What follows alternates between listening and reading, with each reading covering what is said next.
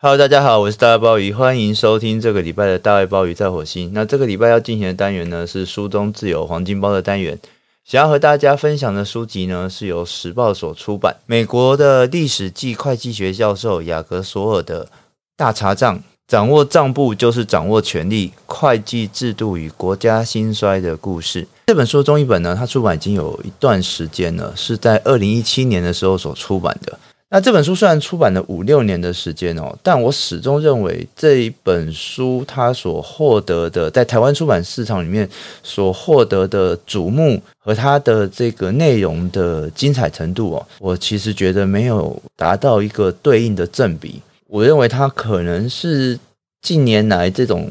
历史的翻译书籍当中，可能是非常被低估的一本书。那幸运的是呢，这本书哦，到现在呢，呃，还是依旧可以买得到，而且也因为出版了有一段时间哦，所以它现在大概可以用七折的价钱购入，所以在这个时间点哦，很可能是入手这本书的一个最好的时间。怎么说呢？CP 值非常的高哦。那为什么要在今天的节目里面和大家分享这一本二零一七年出版的大查账呢？啊，绝对不是说包包最近才阅读这本书。事实上，包包在这个书刚出版没多久就已经读过它了。之所以在这个时间点分享呢，怎么说，算是应景吧。那懂的人就懂，好，我想就不用在这边多说了。但无论如何，呃，我想这本书它虽然谈的是一个会计或是审计的这个历史，它当然是一个面向过去的讨论。但透过这样对于过去的这一整个会计审计制度的演变的种种的这样的探讨呢，我觉得它至少呈现了会计审计这样的一种报账和查账和记账这些综合在一起的这一整个制度的构成。它背后的那一个原理，以及这样的一种制度，它的重要性和影响力。那所以，它虽然是谈过去，但是我相信，今天只要你在社会上面有打滚过一阵子，跟报账、跟统计、会计、主计等这些有关的事物打过交道，嗯，然后被这些繁琐的种种的程序给骚扰过的话，那我觉得其实更适合来看看这本书。你会发现，那一些让我们觉得非常繁复的种种的过程，它背后其实是有它的设定的。而那样的一个设定，它所传达的意义和精神，是一个可以说是现代国家很重要的一个运作的基础。那也许看了这本书之后，呃，未来当你要再去接触到这些记账啊、报账啊，或者是会计、审计、主计这些相关业务的时候，你可能心情会比较平复一点，而且。也许你可能会对这样的一个审核制度产生了某种敬意，然后会有更深一层的体认或是了解。那当时在读《大查账》这本书的时候，包包心中第一个想到的是非常有名的中国史研究者黄仁宇，他曾经在他的书里面提出过一个叫做“数目至上管理”的概念。那这个“数目至上管理”的概念啊。可以说是黄仁宇这一位历史学者或者说史家吧，他一生治史最重要的关怀，也因为有这样一个从数目至上管理观念的出发，黄仁宇推演出他一整套他所谓的大历史的视角，成为他所有著作里面一个非常鲜明的特色。那对于这个数目至上管理的重视呢，不管是黄仁宇那个明代财政研究的学位论文开始。一直到他黄仁宇最广为熟知的作品《万历十五年》，他都在各式各样不同的著作反复的强调，有没有一个有效的数字统计和管理的这样的制度在背后运作，决定了近代东方和西方两者在历史发展上面的根本的差异。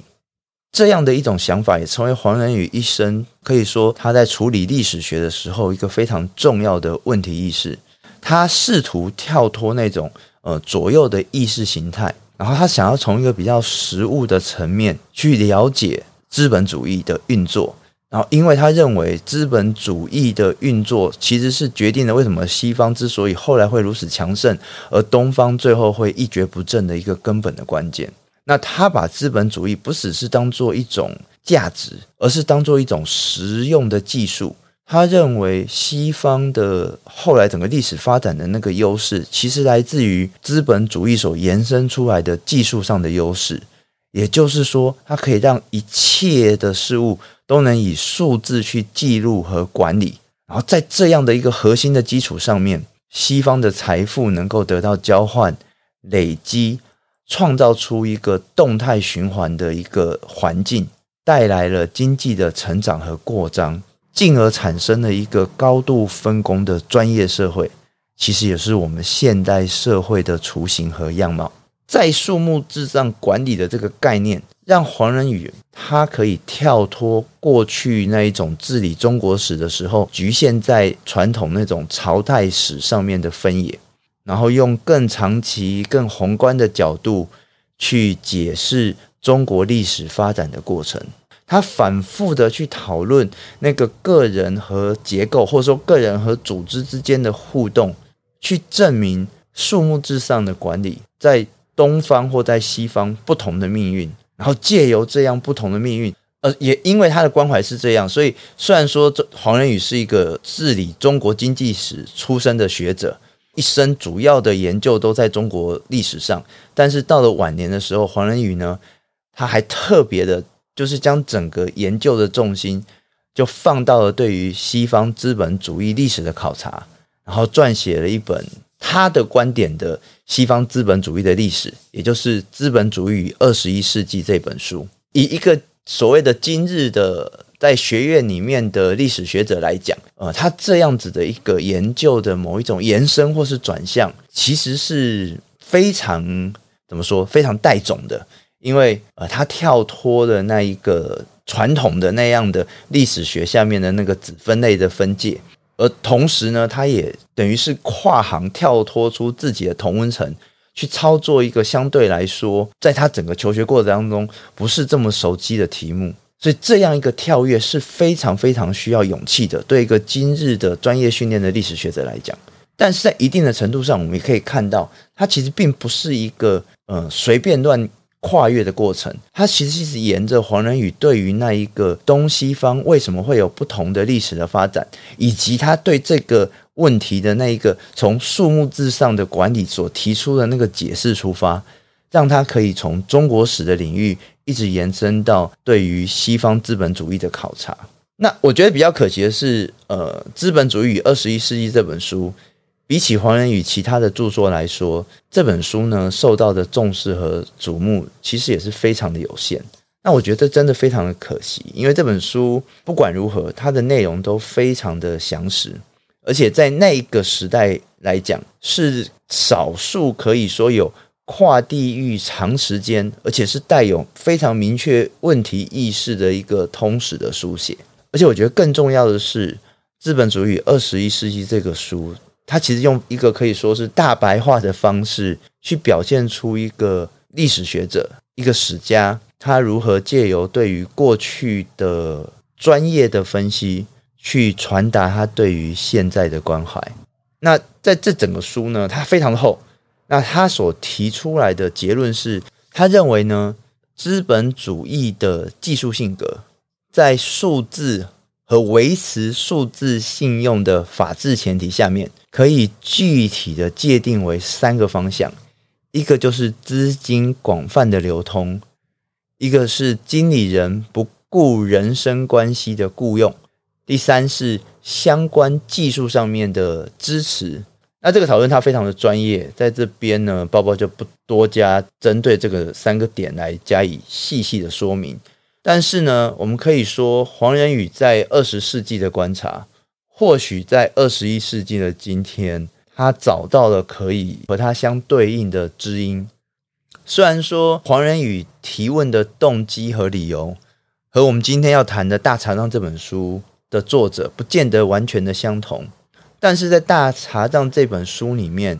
我认为他在某种程度上面呢，其实回应了黄仁宇的那个观察。而且从他那一个会计学的背景呢，提供了黄仁宇没有察觉到的某一些盲点。那我这边要强调的是，《资本主义与二十一世纪》呢，是黄仁宇的著作里面呢，呃，少数没有英译本是直接用中文写成的。我自己是相信我们今天的大查账的作者索尔，他应该没有看过这本书，但一定程度上，两个人可以有一个这么相近的见解。呃，我觉得其实它说明了这一个对于数目字的管理的这一个现象，它的重要性和普世的价值，可以让两个可以说完全不同背景的学者有一样的关怀，然后有着相似的结论。那因为这个作者他是一个受过完整会计训练的一个这样专业背景的作者，所以呢，他把黄仁宇论述当中哦，嗯、感觉上面比较空泛、比较偏向尝试解释的那个在数目字上管理，用一个非常具体的对象去呈现，那就是他整本书就聚焦在复式分录会计法 （Double Entry Bookkeeping） 为核心的这样一个会计的概念之上。那这一套复式分录会计法，这一套记账和查账的方式，它的价值不只是说哦，可以去记录表面上面的收支平衡。在《大查账》这本书，它反复的强调，这样一种记账和查账的设计，不仅是井井有条的要去留下所有的数字记录，更重要的是借由这些数字记录的保存，去衍生出一种。作者所谓的财政当责文化，也就像作者所说的，一个有效的会计系统得以运作，就必须每个环节都不能造假，而会计系统的运作要能够发挥它应有的价值和意义，就必须要有人替营收和亏损负起全责。所以呢，一套良好的会计。就会形成监督和权责的要求，形成明确的权利和义务，让公司乃至于国家去维持运作的常态。这也是刚刚所说的那个所谓的财政当责文化，它的定义。作者认为，这样的一套会计系统，以及这套会计系统背后的这个财政当责文化的价值，一旦成立。那个影响是超越财务层面的，它会进而影响到政治的运作，成为作者所说的半理性、井然有序且大致勇于当责的现代政府的源头。换句话说，唯有有效的会计系统，资本主义才可能存在，现代国家也才得以形成。而这套系统最大的考验，其实是来自于人类的野心和欲望，总是会不断的想要在这样的一个当责系统当中去找到漏洞，去满足自己的私欲。所以，这样一个理想的会计的当责系统，它要能维持稳定的运作，本身就非常的困难。那如果说我们在考虑到财政和政治两者之间的一个共通的特色，一个企图在政治上面滥权的执政者或是权力者，必然也会在财政上面试图打破会计制度给予的限制和框架，试图要去操弄整个会计的系统。就算不要去谈这个私欲的层次，或是说那一种滥权的执政者或当权者，退一步说，不要去考虑这一些私心的权力的扩张，要让整个复式分录会计法得以运行不坠。它本身也需要高度成熟的专业和管理，而这也就是本书的一个重要的主轴，就是会计与政治当责的效率将会决定一个社会的兴盛和衰败。也就是说，是不是有一个专业化的会计系统，以及这套系统背后所产生的那个，不管在政治或在财政上面的对于权力的监督。而且它是不是能够有效的运作，它就决定了一个国家或一个社会能不能不断的强盛，能不能有效的运作。大查账这本书，呃，它的那个讨论的时间轴非常的长，它从古罗马开始，一路追溯到二十一世纪的金融风暴。透过这将近两千多年的回顾和考察，一方面作者以非常生动的笔调去诉说会计专业形成的历史啊，另外一方面呢。也可能是更重要的，他就借由这两千年的西方一个又一个强权的兴衰，说明会计当责这个概念的重要。那这本书他就顺着这个时间序，从罗马谈到中世纪的基督教欧洲，谈到佛罗伦斯的梅第奇家族，然后谈到文艺复兴，谈到文艺复兴之后的西班牙哈布斯堡王朝、荷兰的东印度公司、法国的太阳王路易十四，到英国的工业革命、法国大革命、美国的独立，然后一直到十九、二十一世纪的近现代欧美，它借由一个又一个案例去说明会计的核心原则和精神。其实很早就出现在人类的文明之中。比如说，今天视为会计学之父的天主教道明会教士卢卡帕乔利，他所编的第一份复式簿记印刷的教本，是在西元一四九四年就出版的。而复式分录会计法的概念，甚至比一四九四年还早了两百年就出现。但是这一套制度，这一套制度的那个概念和价值，这么早之前就出现。可是当我们回顾历史，就会发现，不同时期和不同地区的案例，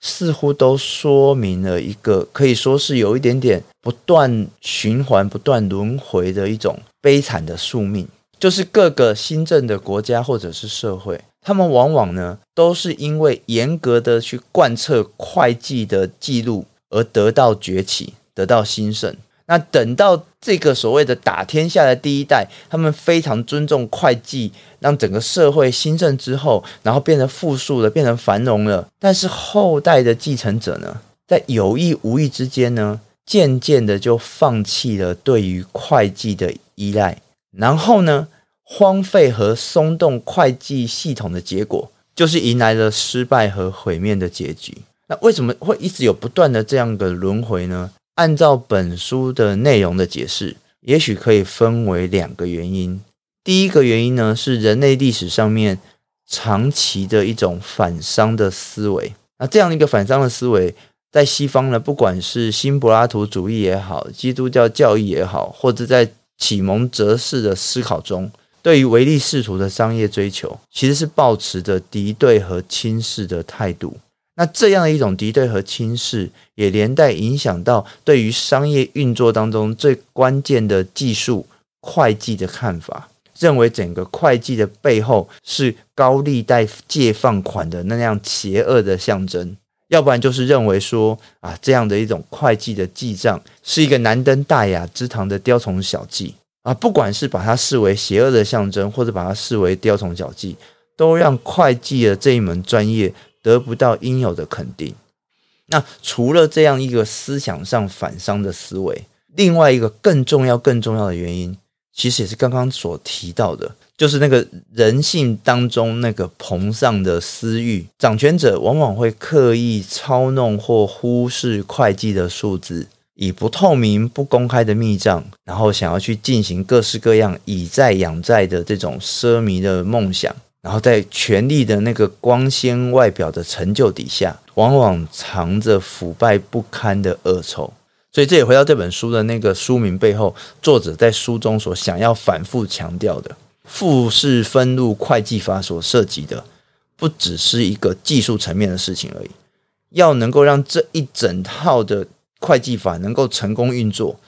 在数字记录的背后，就必须要有权责分明的当代的文化作为支撑，会计才能够得到落实。所以，在这本大查账的引言当中，作者就开宗明义的说：当一个社会不仅把会计作业当成财富交易的一环，还把它当成道德与文化基础架构的一部分时，财政的当责功能才较能有效发挥。所以，作者写作这本书，他绝对不只是要告诉我们，呃，过去会计这个概念或会计这个制度的历史而已。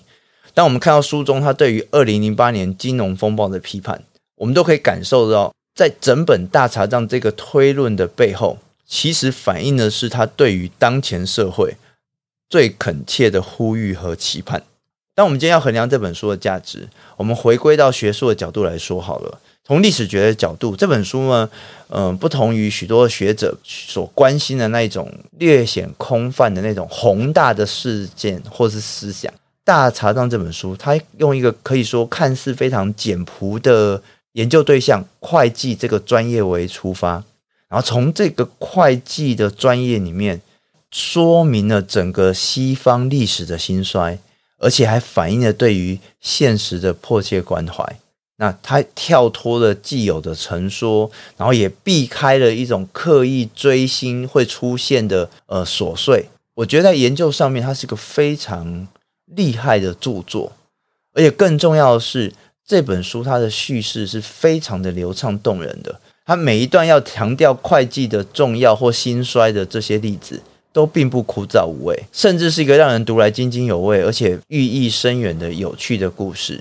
不管你是要去了解会计这个发展，或是你想去了解历史研究的写作，《大家查账》这本书都是非常重要、可以值得参考的佳作。去除掉这种学术的面的讨论，对于一般的读者来说，我觉得这本书最重要的，除了说它重新让我们去认识到会计在历史发展上面的重要，我觉得更关键的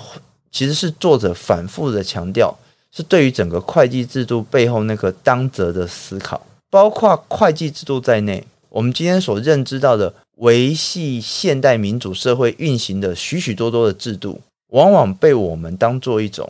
理所当然的存在。多数人呢，都是在表面上面行礼如仪的去遵守而已，而忽略了每一样看似繁琐的制度或常规，它的出现、它的运作背后都会具有某种。道德的意涵，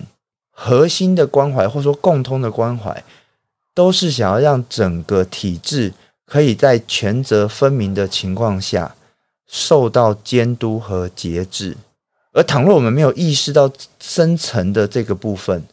而仅限于在浮面上面照本宣科，甚至阳奉阴违的去执行这些制度，那么制度就会失去了价值和意义的神圣性。成为我们常说的知法玩法，或者说知数字玩数字，形成对于制度的操弄和破坏，那造成的结果，也就是本书不断的告诉大家的，那一个又一个社会和国家的没落甚至灭亡。不是每个人都必须或者有能力可以成为一个专业的会计人员，但每一个人都有促进当责的管道和机会。若我们相信人民才是国家最终的权力来源，那些在政治界或在商业界之所以胆敢挑战当责制度的规范，凭借的不是他们有多么厉害的操弄的技巧，而是人民的放纵和轻忽，给予了他们贪赃枉法的可能。回到《资本主义与二十一世纪》这本书的最后，黄仁宇指出，技术上的资本主义。可以载舟，亦可以覆舟，能造成剥削和战争，但也能带来人类社会的进步。只要我们把它视作一种组织和运动，广泛而正确的应用，不要只是拿来追求利益或满足私欲而已。同样的，在大查账的最后，作者也一样的勉励当前社会的人们，不应该切断自己和财务的关系。把这一些会计的系统，把它视作只有少数人可以去理解的事情，而必须要重新的去体验会计这套制度它运作本身的价值和意义，然后把整个这样的一个系统升华为社会或文化的一种运作的核心。不管是黄仁宇也好，不管是大查账的作者索尔也好，说到底。他们的苦心告诫，其实都是要我们能够张开双眼，肩负起我们对于公众事务应负的当责义务，去监督那一些权力者，监督那一些有可能去操弄各式各样制度、打破当责价值观的人们，给予他们监督，给予他们谴责，给予他们制裁。才能够让制度维持有效的运行，也才可以让制度的价值得到保留、得到发扬，而让我们的社会可以更有效的运作，变得更好，而不是相反的，让制度成为虚文，而制度的价值成为被嘲弄的笑话，那结果就只是迎来灭亡的结局而已。有没有办法去监督那些人？有没有办法让这个社会养成一个所谓健全的当责文化，并且化为制度？是当今社会每一个公民都应该要负起的义务，或者说责任。我是大卫鲍宇，以上是这个礼拜的大卫鲍宇在火星，我们下次见。